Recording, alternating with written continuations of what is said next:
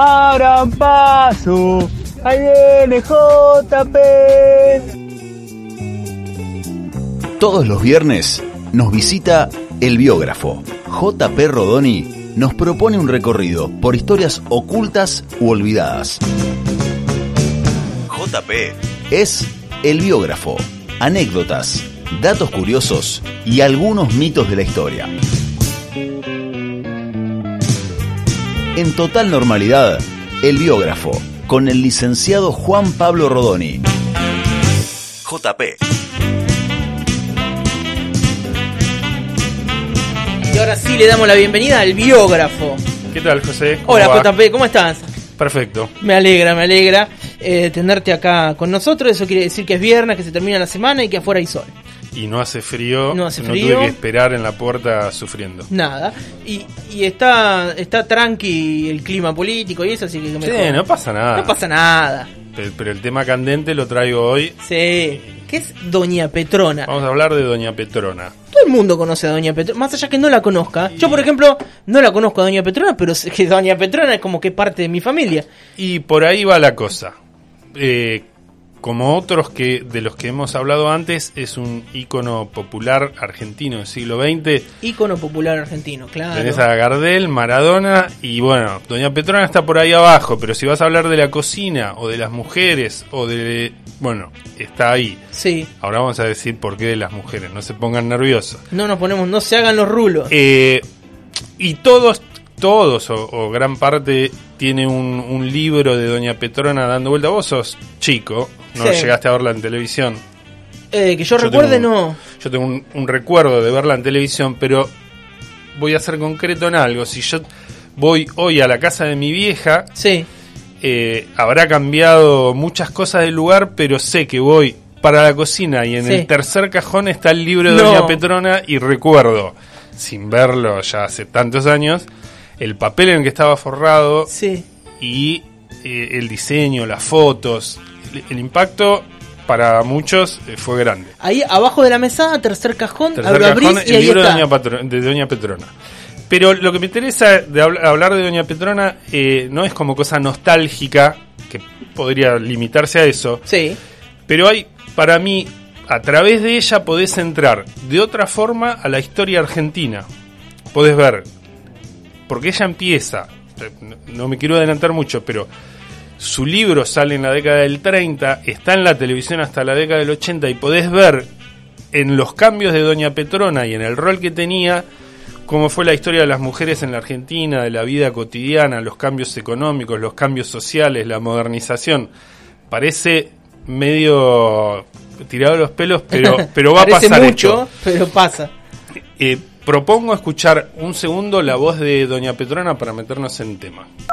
La próxima clase le voy a hacer un rico paté, paté de hígado, usted lo puede tener hasta 10 y 15 días en la heladera, cubierto con un poquito de gelatina como yo lo voy a preparar, y en cualquier momento cortan un trozo de eso, unas tajaditas ya tienen un plato frío, fino y delicado. Además, ustedes saben el gran valor alimenticio que tiene el hígado. En la otra entonces le voy a preparar un postre y después las facturas prometidas.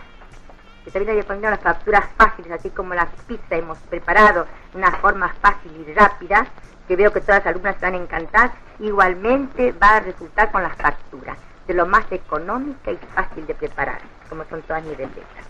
Escríbanme y comuníquenme el resultado, que recibo muchísima correspondencia y estoy muy agradecida por ello, y también por todos los, elogios sobre mis clases.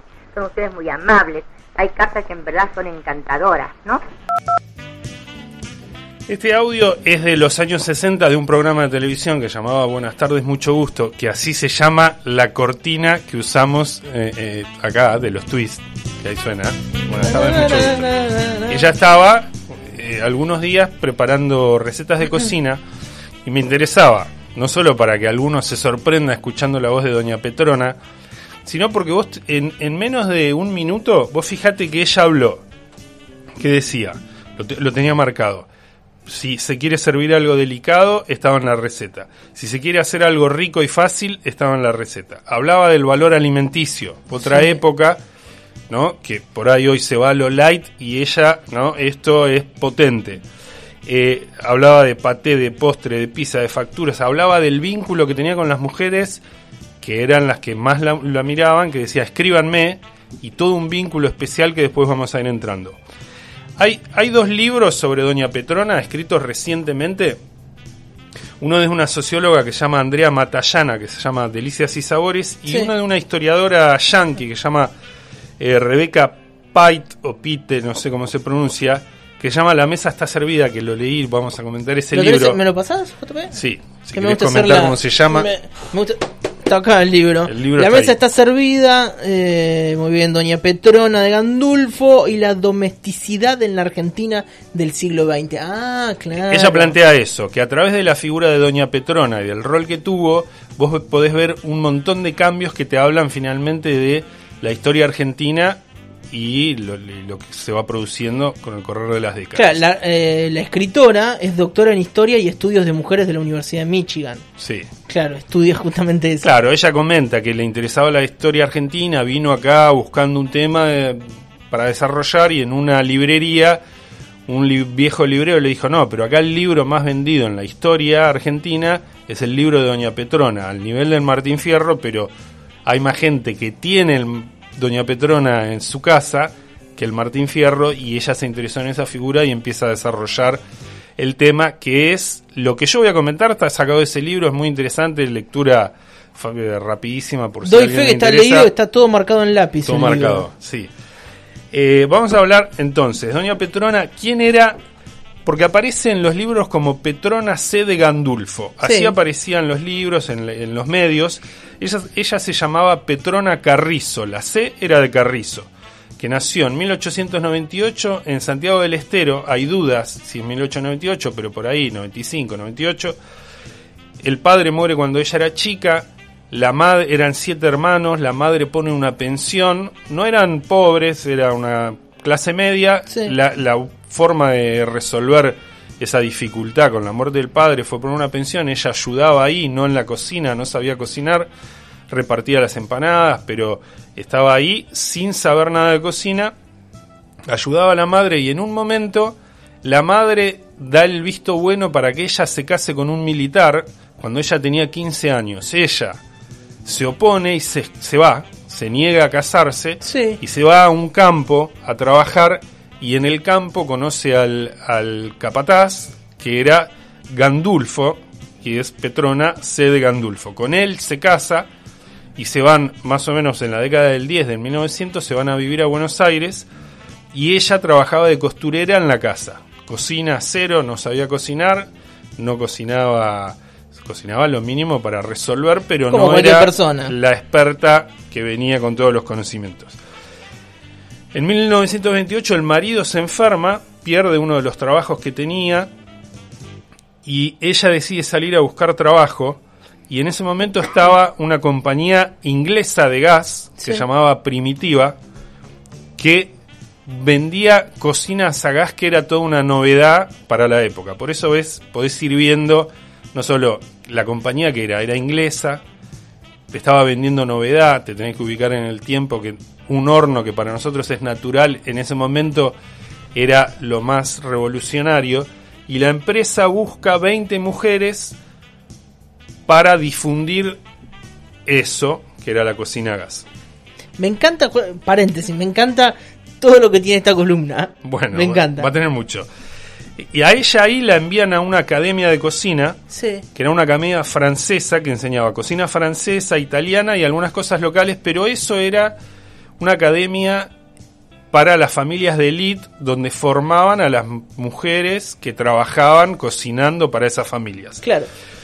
Y ella ahí aprende a cocinar eh, y sale con estas otras 20 mujeres a cocinar en salones o en negocios, eh, en los barrios o en el centro, cocinando y mostrando la novedad de un horno a gas y saber cómo usarlo.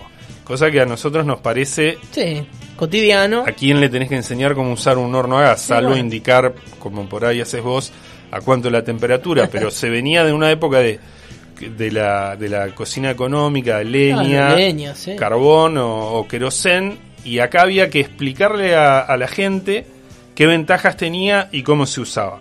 Entonces, vos tenés una parte ahí que te empieza a mostrar no solo la vida de Doña Petrona, sino lo que estaba pasando en el país. Fines de década del 20, principio del 30, el país está modernizando su economía y tenés empresas que salen a cazar consumidores y entre ellas apuntan a las mujeres, mostrándole las ventajas del progreso que era, que, decían? Bueno, una, una cocina a gas te, te libera de la esclavitud de la cocina porque te da tiempo para hacer otras cosas. Claro. ¿Y cómo vendían? Eh, bueno, te decía, Petrona y sus compañeras eh, cocinaban en vivo en negocios o en salones y ¿qué hacían? no? Mostraban lo económico, si con 20 centavos de gas vos podías cocinar un montón de cosas, cosas juntas a la vez y, y también había como un show que atrapaba y una cosa de las que hacía doña Petrona era que le ponía un candado al horno y se iba y a la hora la gente estaba ahí, ¿no? Esperando.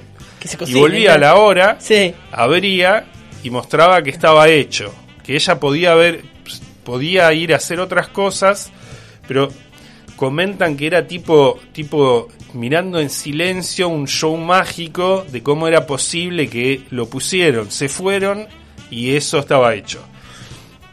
Entonces entra en un momento casi revolucionario y ella pega la famosa de la suerte de estar ahí en el momento. Claro, en el momento justo. Bueno, y, cómo empieza a trascender eh, Doña Petrona? las mismas recetas que ella hacía en vivo las empiezan a publicar en una revista que se llamaba El Hogar. Eh, y acá, ¿qué dice esta autora? Muestra algo que a mí me impactó un montón eh, los medios de comunicación empiezan a imponer y a cambiar el programa culinario. Que, porque, ¿qué dice la autora? Que por siglos eh, las mujeres, no porque les toque ese rol, sino porque estaban ocupando ese rol doméstico, sabían de cocina lo que recibían por transmisión familiar. O sea, vos sabías cocinar lo que tu mamá o tu abuela te había dicho claro. y no intervenía nadie más. Y acá es un cambio rotundo el de que un medio de comunicación por radio, que era algo novedoso de unos años, o las revistas de este tipo, que también eran novedoso, te empezaban a decir, mira, la receta es esta, se puede hacer de esta forma, podés hacerlo diferente a como vos sabías. Y ahí hay otro quiebre, porque no solo hasta el, hasta el medio de comunicación y las empresas, hasta el gobierno, en la década del 30 por la Junta Nacional de Carne que está interesada en que ciertos cortes vacunos no que no se usaban hacen contacto con Doña Petrona para que diga, bueno, este corte lo, pueden hacer de tal forma. Lo popularizaba, digamos. Era un influencer. Era una influencer, totalmente. Pero no lo había pensado, pero sí, totalmente. Y ella en 1933 llega a la radio. También, que no era algo eh, nuevo, pero era una, una, una cosa que estaba rompiendo todo y aprovecha también ese momento. Eh, con las mujeres, que la mayoría aún estaban en su casa, no trabajaban fuera de la casa, sino que trabajaban dentro, escuchaban la radio y reciben la voz de ella. Y en 1934 publica el libro, que ahí es donde se la empieza a conocer como Doña Petrona. Estaba cerca de los 40 no era, no era una niña. Creció muy rápido igual, digo, en exposición. Totalmente. En cinco años. Sí, cinco años, claro. Cuatro o cinco años, pero es muy viva. Eh, era muy viva en cómo consolidar su nombre, su figura, casi que sorprendente.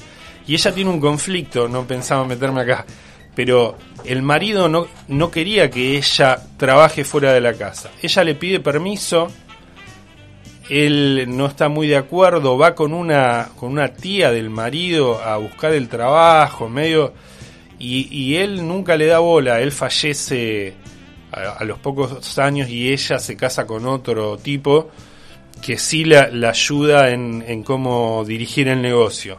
Pero lo hace ella sola y, y, y cómo va negociando si una revista le puede pagar más y cómo puede poner su nombre porque vos fíjate que eran 20 las que arrancan y se consolida ella y dice, bueno, primero las recetas las escribo, pero después para seguir, bueno, déjenme poner el nombre. Es súper Bien, viva. y se- supo, supo hacer su marketing personal, ¿no? Y fíjate, en el 34 saca el libro que te decía, se empieza a conocer como Doña Petrona porque el libro se llama El libro de Doña Petrona, pero ella pensaba ponerle el arte del buen comer, ¿no? Y un tipo empresario conocido de ella le dice, no, ponerle el nombre, libro de Doña claro. Petrona. Doña apuntando a la familiar, la cocina, todo eso, y le quedó hasta, hasta hoy. El libro no, no era, no era barato.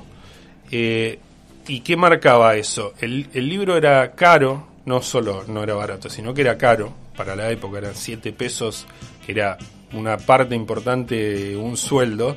Pero ella también apuntaba a decir, bueno, mi libro no basta. Le decían, a 5 no lo vendés. Y dijo, no, yo lo vendo a 7.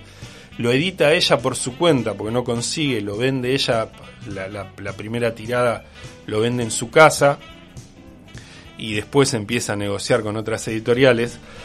Eh, pero el precio del libro y las recetas que ella hacía, que venían de esa, de esa escuela de cocina italiana, francesa, con cosas criollas, los ingredientes que utilizaba y las recetas que daba no eran baratas. Entonces ella apunta a un público y consolida un público que era la mujer ama de casa, que trabaja dentro de su casa, no afuera, pero de una clase media Claro. y que aspiraba, que aspiraba a, mm, a mostrar eh, mayor poder económico. Entonces vos tenías el libro, estoy hablando de la década del 30, Vo- vos tenías el libro de Doña Petrona y era, estoy Sí, era un, un síntoma de estatus. claro.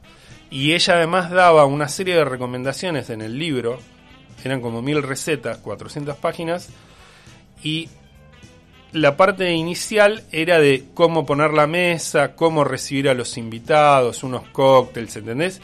Por eso las autoras ven que en la clase, los sectores populares, clase baja, Doña Petrona casi pasaba desapercibida porque no podías acceder, cosa que va cambiando con el peronismo y posteriormente, que ahí también ves, con los cambios en Doña Petrona, ves los cambios económicos y sociales de la Argentina.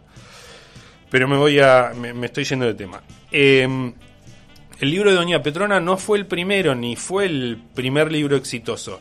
El tema es que es el, el, el primer libro que trasciende a los hogares de la élite argentina, que también tiene que ver con la modernización de la sociedad que se está conformando una clase media, y ella entonces llega a otras amas de casa que estaban ahí como disponibles, digamos, Sí. ¿no? ¿Y, y cuáles eran las virtudes del libro? Que cualquiera decían que cualquiera podía cocinar con, con ese libro, que no era exótico, que eran cosas que conocidas, que no tenía palabras complejas. Lo importante que marcan mucho, porque hay mucho testimonio, eh, en paréntesis. Esta autora estuvo en el 2004, la estadounidense, estuvo en el 2004 en Ingeniero White haciendo un taller de historia oral con mujeres hablando del libro de Doña Petrona. Entonces, en el libro está lleno de testimonios de gente de Bahía o de Ingeniero White Mirá qué buen dato. Hablan, eh, sí, en la época de, de Sergio Raimondi, vincul- esa vinculación está en el libro y explicada. Eh, para mí fue una sorpresa, empecé a leerlo y después encontré esa información. Pero ¿qué decían la- muchas de las entrevistadas? La importancia de las medidas exactas, ¿no? Que vos por ahí como cocinero capaz que no le das importancia, pero... Bueno, como Bueno, como quiera. Me Alguien gusta que sabe. cocinar, me gusta Pero lo agarro sí. yo, que no Sí. sé nada, y me tenés que decir una cucharada llena de, no sé, de sal. ahí está. Sí. ¿Y qué más tenía el libro? Las ilustraciones de, las tortas que llamaban la atención. Yo me acuerdo cuando era chico, mi mamá cocinaba, estaba el libro, me impactaban las fotos. Había poco en mi época también, de cuando era chico, ¿no? Pero hay un artista, que no me acuerdo, el, el apellido es Arias, que hace poco, unos años, eh, hizo una, una exposición artística basada, eh, tomando esa referencia de las fotos de, de Doña Petrona, porque le pasaba lo mismo que de chico le impactaban la, la torta de casamiento, la torta para el cumpleaños. Y otro aspecto súper importante de Doña Petrona es la comunicación, que era lo que se escuchaba en el audio, la comunicación que establece con las mujeres. La cantidad de cartas, ella daba en, en radio, en la revista y en televisión el número de su casa, la podían llamar para hacerle preguntas sobre un problema que tenías o querías para un momento especial hacer una torta, no sé qué, Y le llamabas a su la casa. podías llamar y también podías escribirle Sí. en este taller eh, de historia oral, las mujeres llevaron después de 30, 40 años las respuestas que daba Doña Petrona. Dicen que recibía 400 cartas por semana y con un equipo de colaboradoras respondía ella. Y hay un caso que es eh, que a mí me, me encantó. Una, una ama de casa que es de Ingeniero White le escribe en la década ya del 70 eh, le escribe pidiendo que cómo hacer con una manga pastelera, cómo hacer rosas con puré de papa, ¿no? Re específico. Entonces la primera respuesta, recibe una respuesta eh, a mano, por carta, Sí. de doña Petrona diciéndole que era muy complicado explicarle por escrito que la invitaba a que un día fuese a Buenos Aires, se pusiera en contacto y ella personalmente le iba a explicar. Y seis meses después, la mujer no podía ir, no fue. Seis meses después le escribe una segunda carta diciéndole que preste atención que en el mes siguiente lo iba a hacer en televisión. Mira vos. Pero ese contacto es muy particular, Un está marcado muy fino de, de comunicación. un equipo de producción terrible. Tremendo. Pero además explica el vínculo que había o, o la fidelidad que tenían muchas mujeres con ella por esto de la atención que prestaba, poder llamarla, poder escribirle. Claro. Y que se acuerde seis meses después que vos querías saber algo, te da una segunda respuesta, es, eh, es interesante. Eh, habíamos dicho a quién le hablaba Doña Petrona, que había una cuestión de género muy marcado que tiene que ver con la época, no es ni para condenarla ni nada, es totalmente entendible la mujer que está dentro de su casa con tiempo eh, para cocinar, eso se marcaba ella, que no era algo rápido, ¿no? que había que ver, y eh, también de clase, de clase media. Y esto también entra en conflicto en la década del 60. Ahí es donde empieza a tener ella ciertos cuestionamientos o empieza a caer su popularidad.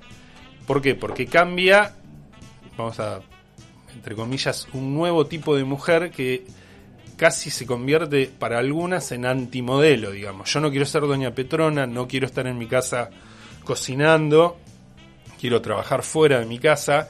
Y ahí e- empieza a ser cuestionada por algunas o empieza a vender menos cantidad de libros.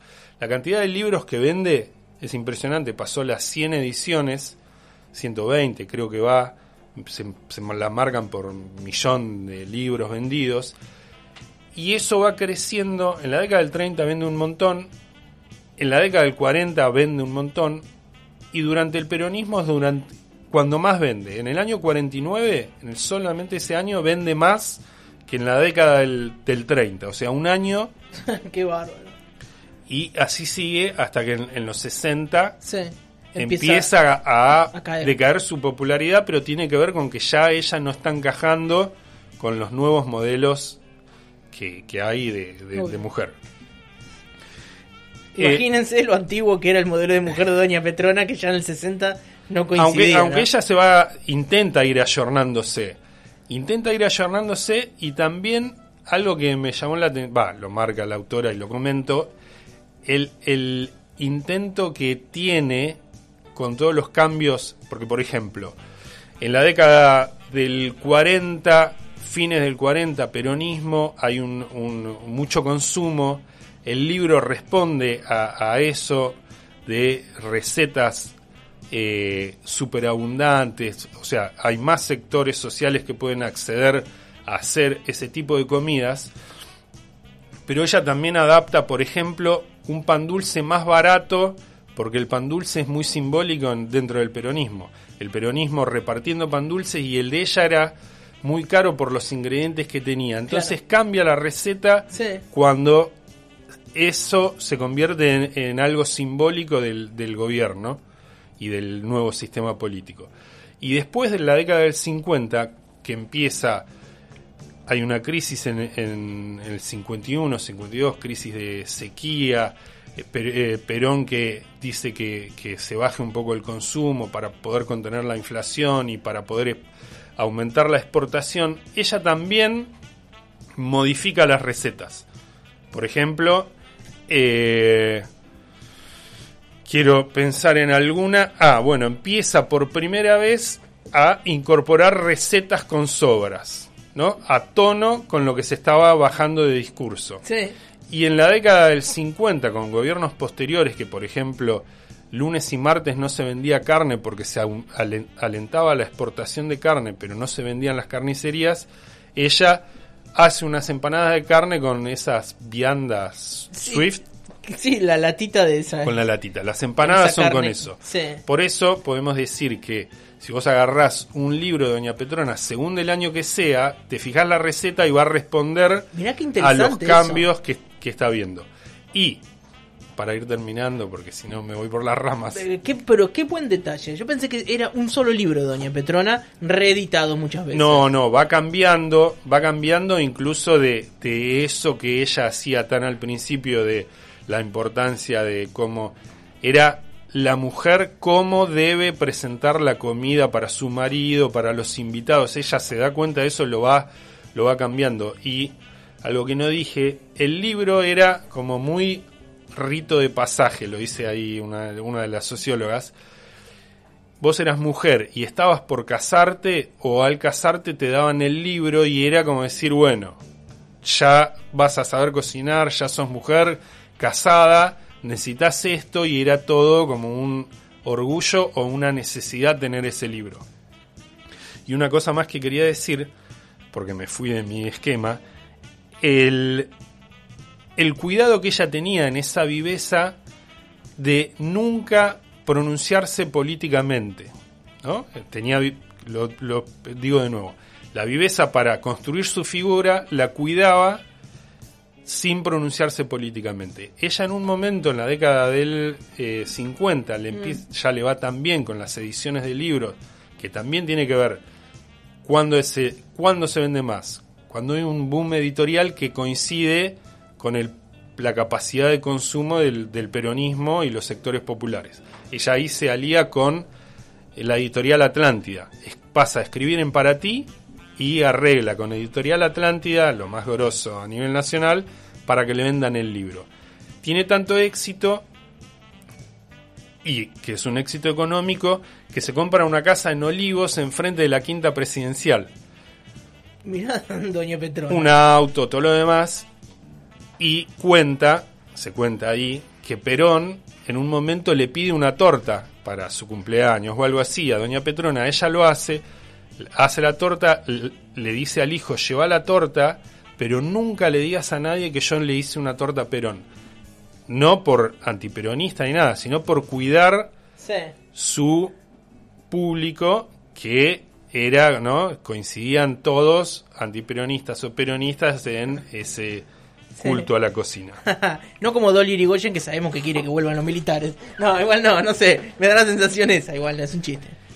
Y eh, lo último, ya para decir que me fui, el personaje de Juanita que era esencial en televisión. Vos no lo viste o no sabes, pero ella tenía un ayudante que se llamaba Juanita, que era en realidad la ama de llaves de ella en su casa. Ella estaba muy ocupada con trabajo externo, Facturando. había contratado a una chica para que trabaje dentro de su casa y había tan buena sintonía que eso lo pasó desde el año 51 al 83. Ella estuvo en televisión con Juanita trabajando al lado y que hasta fue un tema de debate si la trataba bien, la trataba mal. Pero en algunos lugares todavía persiste lo de cuando alguien está cocinando decirle a otro, Juanita, alcanzame las cebollas. Y viene de ahí, como otras otro tantas cosas, pero es muy tarde como decir, esto es un poema, que así lo decía doña Petrona. Pero ya me extendí mucho. Lo que te voy a decir es, Me encanta esto, JP, quiero que sepas. ella fallece, no, eh, el del programa de televisión, el último año es 1983, fallece en 1992 con casi 99 años y quien la estaba cuidando esa Juanita que había estado 30 años en televisión con ella.